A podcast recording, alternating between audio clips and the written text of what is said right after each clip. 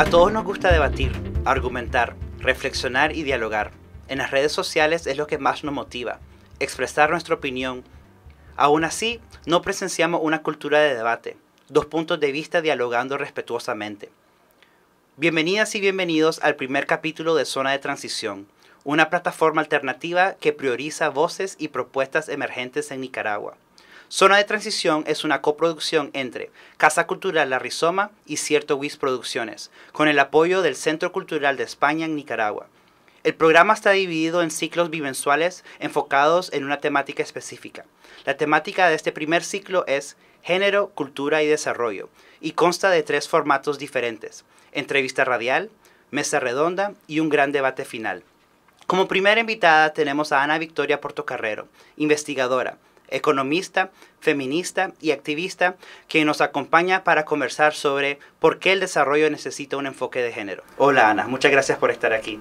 Gracias a vos, Gabriel. Antes de comenzar, Zona de Transición quiere comenzar rompiendo el hielo un poco y por eso hemos ah, seleccionado una serie de preguntas bien íntimas que ambos vamos a contestar. Entonces, si quieres comenzar vos, puedes recoger una y preguntarnos. Perfecto.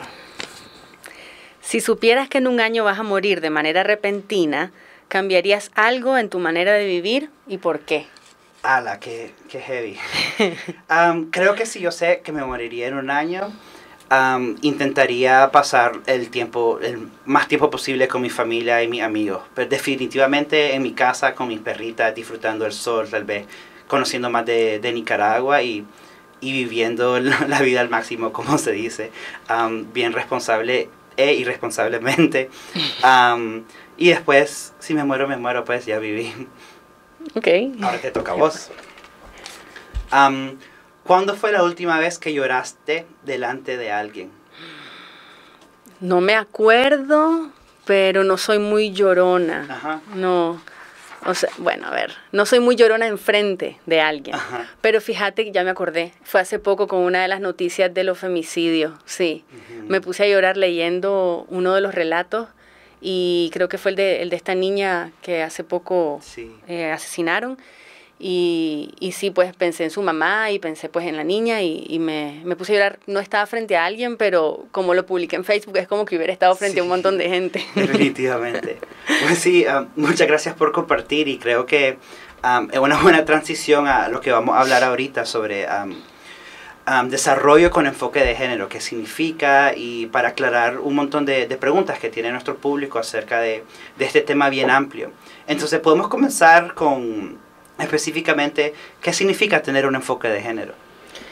Bueno, em, de manera simple significa observar la realidad, poniendo atención a cómo nos relacionamos entre hombres y mujeres, pero sobre todo poniendo atención a, qué relaciones de poder existen.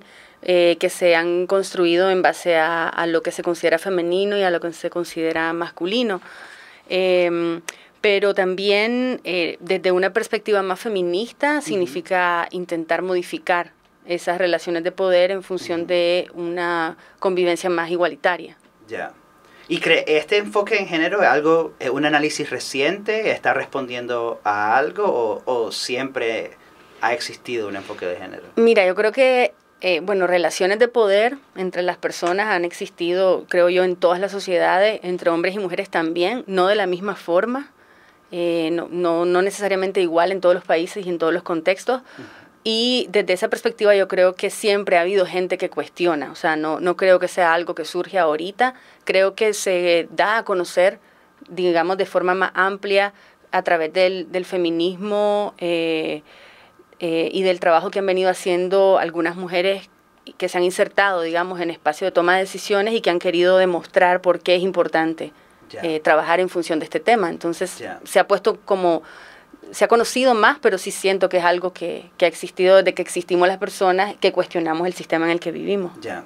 Y decís que algo que, que, no, que no es nuevo, pero sí consideras que es importantísimo priorizarlo y acelerar este enfoque de género en, en todo lo que se hace. Mira, yo creo que este a pesar de que no es nuevo el enfoque de género y de que no son nuevas las relaciones de poder, también en diferentes contextos vivimos como momentos de más tensión en relación a ciertos temas, ¿no? En la actualidad, por ejemplo, yo siento que, que en muchos lugares del mundo, incluyendo Nicaragua, hay como una involución, o sea, como que muchos espacios que las mujeres habían ganado a partir de muchas luchas se han venido perdiendo, o sea, se, o se han intentado quitar estos espacios. Entonces, eh, a, veces a través de la violencia eh, más directa y a veces a través de, de cambios que, que, no, que no percibimos en el momento que son tan profundos. Pero me parece que entonces se vuelve todavía más importante ahora eh, visibilizar, porque ¿sabes qué pasa también? A veces hablando con chavalas, yo que doy clases en la universidad, eh, creen ellas y los chavalos también como que ya se hizo todo, pues como que ya los hombres y las mujeres estamos igual, ya no es necesario, o sea, eso es algo de las abuelas que no votaban, pero no ven, no ven pues la, los problemas actuales. Entonces creo que es más importante todavía eh, enfatizar en el enfoque de género para que vean todas las nuevas generaciones que sí, sí, algo que todavía está calando, pues. Sí. ahora quiero que comencemos a hablar un poquito sobre el desarrollo, qué, qué se entiende como, como el desarrollo. ¿Es algo que solo la ONG o que el gobierno hace? Mira, esa pregunta que me está haciendo es como súper compleja. Eh, hay como una mirada al desarrollo que es la que normalmente escuchamos, las que, la que sobre todo, digamos, las agencias de cooperación en el desarrollo, trabajan, eh, que tiene que ver con seguir como ciertas pautas para que los países lleguen a, ciertos estándares de vida, ¿no? Y sus poblaciones también. Eso en sí mismo no está mal. Una mirada tiene algunas implicaciones que sí son bien delicadas porque se pone como ejemplo, digamos, a los países entre comillas desarrollados. Y este, si, si te fijas en, en, el, digamos, el sistema económico que funciona en esos países y en general la sociedad cómo funciona, tiene un montón de problemas. Uno de esos es el, caos ambiental que estamos viviendo, pues que se desprende de esa mirada de desarrollo. Entonces, eh, tiene muchísimas limitaciones, pero sobre todo creo eh, es una mirada que ha querido parecer universal, como si todas las personas en realidad quisiéramos vivir en base a esa, digamos, eso, a ese modelo. Y eh, si vos le preguntas a 10 personas qué es para ellos el desarrollo de verdad, puedes tener 10 versiones distintas. O sea, entonces, eh, el desarrollo para mí significa alcanzar un estándar de vida que nos permita vivir lo, más que podamos en condiciones de salud y en condiciones, digamos, de que no haya hambre, que no haya enfermedades que se pueden evitar. Pero más allá de eso, que es lo básico, eh, podría significar muchísimas cosas distintas. Y si te vas a comunidades indígenas significa una cosa, si te vas a comunidades eh, afro significa quizá otra, eh, y uno de los problemas del discurso del desarrollo es que no está abierto a esta diversidad de miradas, pues. Suena que te preocupa bastante, como comenzaba a decir, que, que nuestro estándar sea exportado, o que no, más bien que se importa desde Europa o los Estados Unidos, y que tener y que redefinir el desarrollo como algo que nosotras mismas definimos, nuestro propio estándar para poder vivir a, nuestro, a, nuestra propia localidad y a nuestro propio, propio ambiente y a nuestra propia socialidad. Más que importarlo, el problema es que el discurso del desarrollo también surgió eh, en un contexto político en el que se habían, ya me metí un poco historia, pero que se había caído todo el tema de la, la Guerra Fría, ¿no? Entonces eh, quedó el modelo, digamos, eh, capitalista, quedó como, como el estándar, el único, y a partir de ahí eh, surge todo un discurso de desarrollo que hace que eh, se empiece como a, a, disciplinar a diferentes naciones del mundo eh, en función de este, de este poder hegemónico capitalista, pues digamos. Pero además surge después de, en teoría, la descolonización del mundo y entonces una nueva manera de controlar las economías del mundo a través de decir, bueno, tenemos que ir hacia esta dirección y por ende vamos a decirles cómo llegar ahí. Y lo que yo, a mí me preocupa es, por un lado, que esa dirección es insostenible, o sea, que realmente no podés tener un mundo basado en ese modelo. Eh, y por otro lado, que al imponerlo, lo que está es a veces sosteniendo relaciones bien desiguales entre ciertos de ciertas economías o grupos de poder, pero yo te estoy hablando de aquí del desarrollo sobre todo como se ha concebido, ¿verdad? Hay un montón de gente trabajando en temas de desarrollo que no está trabajando en esa dirección, pero hay que siempre ser celoso con, con, el tema del desarrollo para no tener como recetas que, que, no son sostenibles y que no son necesariamente deseables.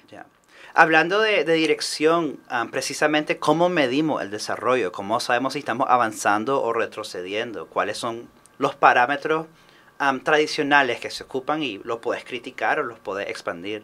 Sí, han habido como muchos esfuerzos por medir el desarrollo y creo que esa es una de las principales problemáticas porque para poder medir algo lo tenés como que reducir muchísimo, pues como para poder comparar países tenés que pensar en, que el desarrollo es algo muy, muy específico que podés llegar, medirlo y decir, ah, mira, este país está así, este país está de esta otra forma, y obviamente las sociedades son mil veces más complejas. Te pongo un ejemplo. Hace poco salió que somos el sexto país eh, mejor valorado en equidad de género de acuerdo a un índice. Eh, evidentemente, vos nada más miras un poquito a tu alrededor y te das cuenta de que eso no calza con la realidad que estamos viviendo las mujeres en este país, ¿no? Y otras minorías.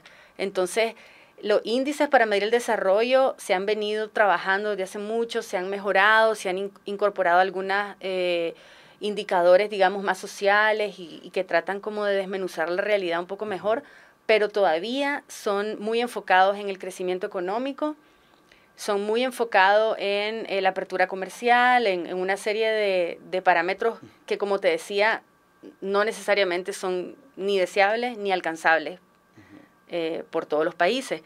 Eh, ahorita, por ejemplo, hay nuevos indicadores, em, pero yo creo que si querés realmente medir desarrollo, basta con, con revisar la, las violencias, o sea, los distintos tipos de violencias. Me refiero a la violencia económica, a la violencia eh, física, a la violencia militar, y en ese sentido, pues casi ningún indicador te lo incorpora, o sea, te incorporan otros elementos, pero dejan por fuera lo que es fundamental, creo. Si hay gente con hambre, desnutrida, pues evidentemente algo estamos haciendo mal, aunque el crecimiento del país sea eh, maravilloso, ¿no? Regresando a, nuestro tema principal de, esta entrevista, que necesita el desarrollo un enfoque de género, o ya no, el desarrollo en sí no tiene enfoque de género, o por qué introducir al género cuando estamos pensando de desarrollo. Mira, yo en general no suelo trabajar eh, desde una perspectiva del desarrollo, suelo trabajar eh, pensando en cuáles son todas esas actividades que necesitamos para que la vida se sostenga.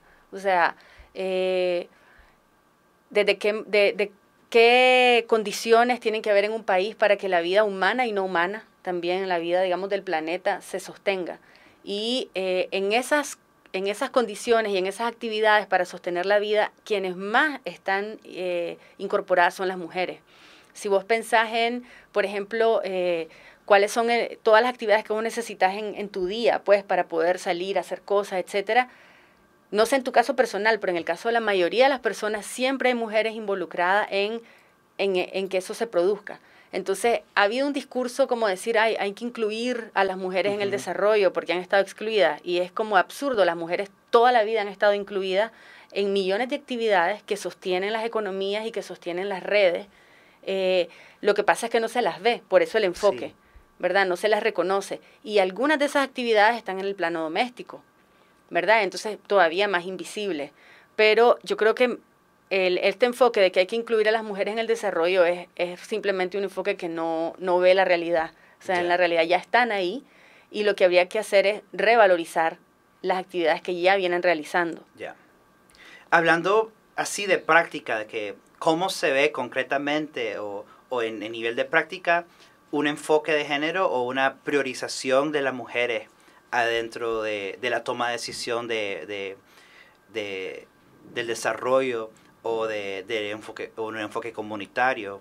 ¿Cuáles pueden ser como unos ejemplos que podamos pensar de, cómo sería esta, esta práctica?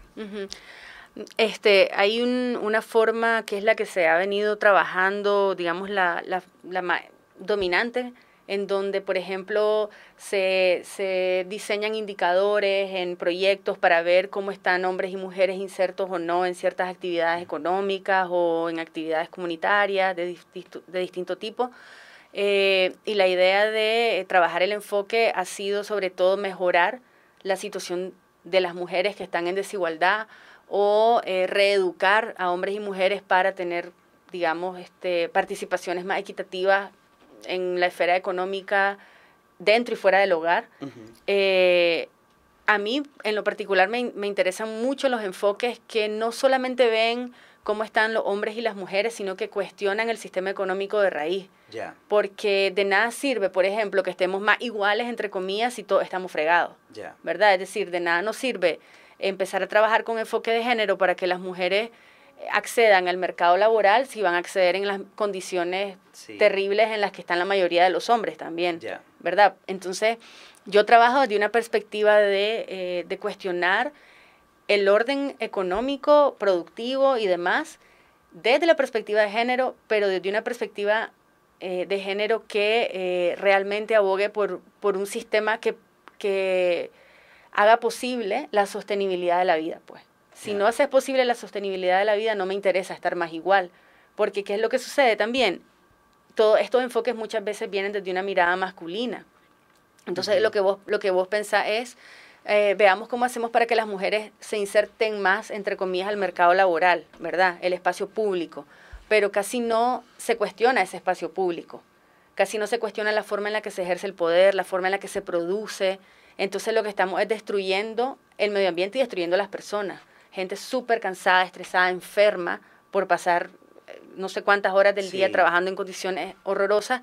Y la idea para mí sería eh, feminizar la sociedad, feminizar el espacio laboral, feminizarlo en el sentido no solo de que haya más mujeres, no, no necesariamente, sino de cambiar la lógica con la que estamos eh, viviendo, pues cambiarla por una lógica más de cuidarnos, más de, de, de cumplir con, con sueños, con anhelos y no de ser así como gente todo el día esclavizada del trabajo para ganar un dinero que compra en un sistema consumista que destruye. No sé si, si me doy a, entender. Sí, sí, sí, me gusta bastante que, que mencionas que se, se, necesita un cambio estructural total, porque ¿de qué sirve introducir a mujeres en posiciones de poder si van a terminar explotando a otras mujeres y a otros hombres o al medio ambiente mismo? Ahora, en realidad las mujeres tenemos igual derecho que todos a estar en esas posiciones de poder. Entonces yo sí creo que es importante seguir cuestionando, por ejemplo, eso, pues cómo estamos las mujeres insertándonos al mercado laboral, si es en condiciones iguales a las de los hombres o, o, desiguales. Pero también hay que, hay que cuestionar a, a, qué nos estamos insertando, pues. No se trata solamente como de de cambiar quién participa en dónde, sino de cambiar la lógica masculina y depredadora y, verticalista con la que se ha construido eh, esa, esas dicotomías también público-privado. La familia también son un espacio a veces muy jerárquico y, complejo, ¿no? Sí. Ana, te quiero dar bastante tiempo para que nos hables de tus investigaciones académicas y cómo se relacionan a todos estos temas para, para poder conocer un poquito más de, de tus las cosas que te emocionan, te emocionan a vos. Bueno, eh, ahorita tengo más o menos cuatro o cinco años de estar trabajando bastante el tema del cambio climático, el tema ambiental, y eh, me interesó sobre todo por, te voy a ser honesta, me interesó sobre todo porque es un tema que se ha puesto de moda. ¿verdad? Entonces escuché y dije, mira, voy a investigar un poco. Y cuando me puse a investigar me di cuenta de que estaba de moda y de que nuevamente, como un montón de modas, se estaba utilizando el tema ambiental para seguir recetando medidas económicas que son súper injustas. Entonces, bueno, por ponerte un ejemplo, como la, la gente en países subdesarrollados no tiene la tecnología, entre comillas, para trabajar las, la tierra de forma eficiente, están botando los recursos, están botando el agua, entre comillas, ¿verdad? Y entonces hay que llevarles la tecnología y hay que llevarles las semillas mejoradas eh, y hay que llevarles los fertilizantes para que eh, sean más eficientes y además, entre comillas, para que no sigan dañando el medio ambiente. Ese tipo de discursos vos los encontrás en el, en el campo, digamos, del cambio climático y en nombre del desarrollo y del medio ambiente se siguen imponiendo medidas súper injustas que además a la larga tienen un impacto proporcionalmente mayor en las poblaciones de mujeres porque son estas mujeres las que al final son las que tienen, digamos, la, alimentación, por ejemplo, en sus manos de la familia y las que tienen que verse con un montón de limitaciones adicionales por el tema climático y por las nuevas medidas que se han generado, donde pareciera que es mejor que vengan grandes corporaciones a producir la comida para seguirla exportando, a que lo hagan mujeres en pequeñas colectividades. Pues pareciera que es mejor y al final lo que ves es que hay mucha más producción de comida en el mundo y, y muchísima gente con hambre. Entonces hay una contradicción ahí que tiene que ver con estas lógicas de las que te hablaba. Entonces estoy trabajando ese tema. Estoy ahorita haciendo una investigación grande sobre esto y tratando de aprender de colectivos de mujeres que tienen prácticas distintas, prácticas más agroecológicas y además este, cruzadas por relaciones más horizontales entre ellas y con, la, y con el medio ambiente y estoy trabajando, eh, digamos, paralelamente siempre en, otras temáticas que me interesan como temas de, movimientos sociales y, temas de sexualidad y género, también. Qué pasa con las, con las mujeres trans, por ejemplo, en, estos espacios. Em, entre otras cosas, por ahí ando ahorita, pero como soy economista indisciplinada, Este, he trabajado varios temas relacionados con la economía, pero siempre de una mirada más, digamos, sí, más social y, y feminista. Sí. Las personas que van a sufrir el efecto del cambio climático van a ser principalmente mujeres, porque son las que más están expuestas a, a este tipo de labor que está conectado directamente con la naturaleza. Entonces, un lugar como Nicaragua que, que, es bien vulnerable y creo que pues, todo el mundo es vulnerable, pero Nicaragua en específica, son mujeres específicamente las que van a responder a estas necesidades de, de tener un diferente enfoque de, y lógica de cómo pensamos la tierra, de cómo pensamos la producción, de cómo pensamos el colectivo. Y eso es algo increíblemente fuerte que se necesita ahorita. Es súper valioso, pero mira, no quiero, o sea, el cambio climático lo están sufriendo poblaciones eh, marginadas, eh, hombres, mujeres, niños, ancianos, es decir, eso ahí no, no respeta género, ¿verdad? Ni, ni otras cosas, pero, pero eh, la diferencia es que los hombres en general tienen más acceso a ciertos mecanismos que se han ideado para hacerle frente, entre comillas, a este tema. Entonces, las mujeres, precisamente por el problema de género, tienen siempre menos acceso a estas cosas y por otro lado tienen una mirada, no todas, eh, ahí sí quiero ser enfática, no se trata de naturalizar estas cosas, pero por, por, lo que les ha tocado hacer en la vida, o sea, por lo que les ha, digamos, por lo que han aprendido a hacer y por estar más en contacto con el cuidado de otras personas, también tienen una relación mucho más cuidadosa con, con otros seres vivos. O sea, la, la, la mujer sabe eh, una campesina sabe, ¿verdad?, que la tierra necesita respirar y necesita eh, cumplir con un ciclo para volver a nutrirse y volver a producir lo que comen. Eh, las lógicas capitalistas en las que están sobre todo más insertos los hombres por el acceso, digamos, a estos mecanismos, no les interesa el ciclo. Les interesa crear un, un pesticida que lo va a acelerar o crear una semilla que va a, a producir más rápido, aunque a largo plazo eso destruya eh, la vida, ¿verdad? Entonces, eh, las mujeres tienen, por un lado, mm, están más expuestas, están más vulnerables, pero tienen un conocimiento de años de cómo sostener lo vital. Entonces, eh, lo que me interesa con mi trabajo es visibilizar esos conocimientos, esos saberes, esas lógicas y, y ver si logramos aprender algo pues de, de, de estos colectivos. Sí. Ah, muchas gracias por participar hoy, ya aproximándonos al final, si hay alguna cosa que vos quieras agregar para, para, pensar esta relación entre el desarrollo y el género y, el cambio climático también ahora. Una cosa que me gustaría decir antes de, irme es que eh, ahí a veces las personas se asustan cuando escuchan enfoque de género, ni quiera Dios si diga si feminista, ¿verdad? Es como si estuviéramos hablando de revertir eh, revertir las relaciones de poder para que las mujeres aplasten a todos los hombres. O sea, esa es como una, una mirada bien simplificada y, lógica del trabajo que venimos haciendo muchos hombres y mujeres alrededor, de, estos, de estos enfoques. Eh, lo que busca el enfoque de género, lo que busca, digamos, la agenda feminista es justamente ayudarnos a ver las desigualdades y a revertir, eso sí, el sistema que las justifica, donde tanto hombres como mujeres podamos vernos como seres con los mismos derechos y demás, pero también que los hombres puedan revisar, los hombres puedan revisar a dónde es que están ejerciendo su, eh, su dominio, o sea, de qué forma es que están viéndose ellos también en situaciones de poder y en situaciones en donde lo quieran o no, están, están ejerciendo sus privilegios, pues, y puedan preguntarse si realmente podrían imaginarse vivir de otra forma. Y también quisiera decir que el enfoque feminista tiene la gran virtud de ser súper autocrítico y que ya hay, ahora pues existen enfoques eh, que realmente cuestionan también las relaciones entre mujeres y entre hombres, no solo entre hombres y mujeres, sino dentro del mismo género, como hay otras otro tipo de intersecciones relacionadas con la clase, el nivel socioeconómico, eh, etnicidad, que son súper relevantes para incorporar. Muchas gracias por tu tiempo, Ana, y por estar aquí y hacer entrevistada. Apreciamos bastante cómo decidís priorizar estas intersecciones de, de, género, familia, economía, desarrollo, cambio climático, todo enfocado aquí en Nicaragua. Una, una visión definitivamente necesaria que hay que tener en, en, en los estudiantes y en, en, las personas que están tomando las, las decisiones de poder ahorita. entonces sí, muchas gracias por, por estar aquí. En nuestro próximo capítulo hablaremos sobre el género y la cultura, entrevistando a la artista contemporánea Aida Castil y a la cantautora Sesha Obao. Y como dice Maluma, no seas tan piqui, piqui, piqui, piqui y apoyemos a la economía feminista. Muchas gracias.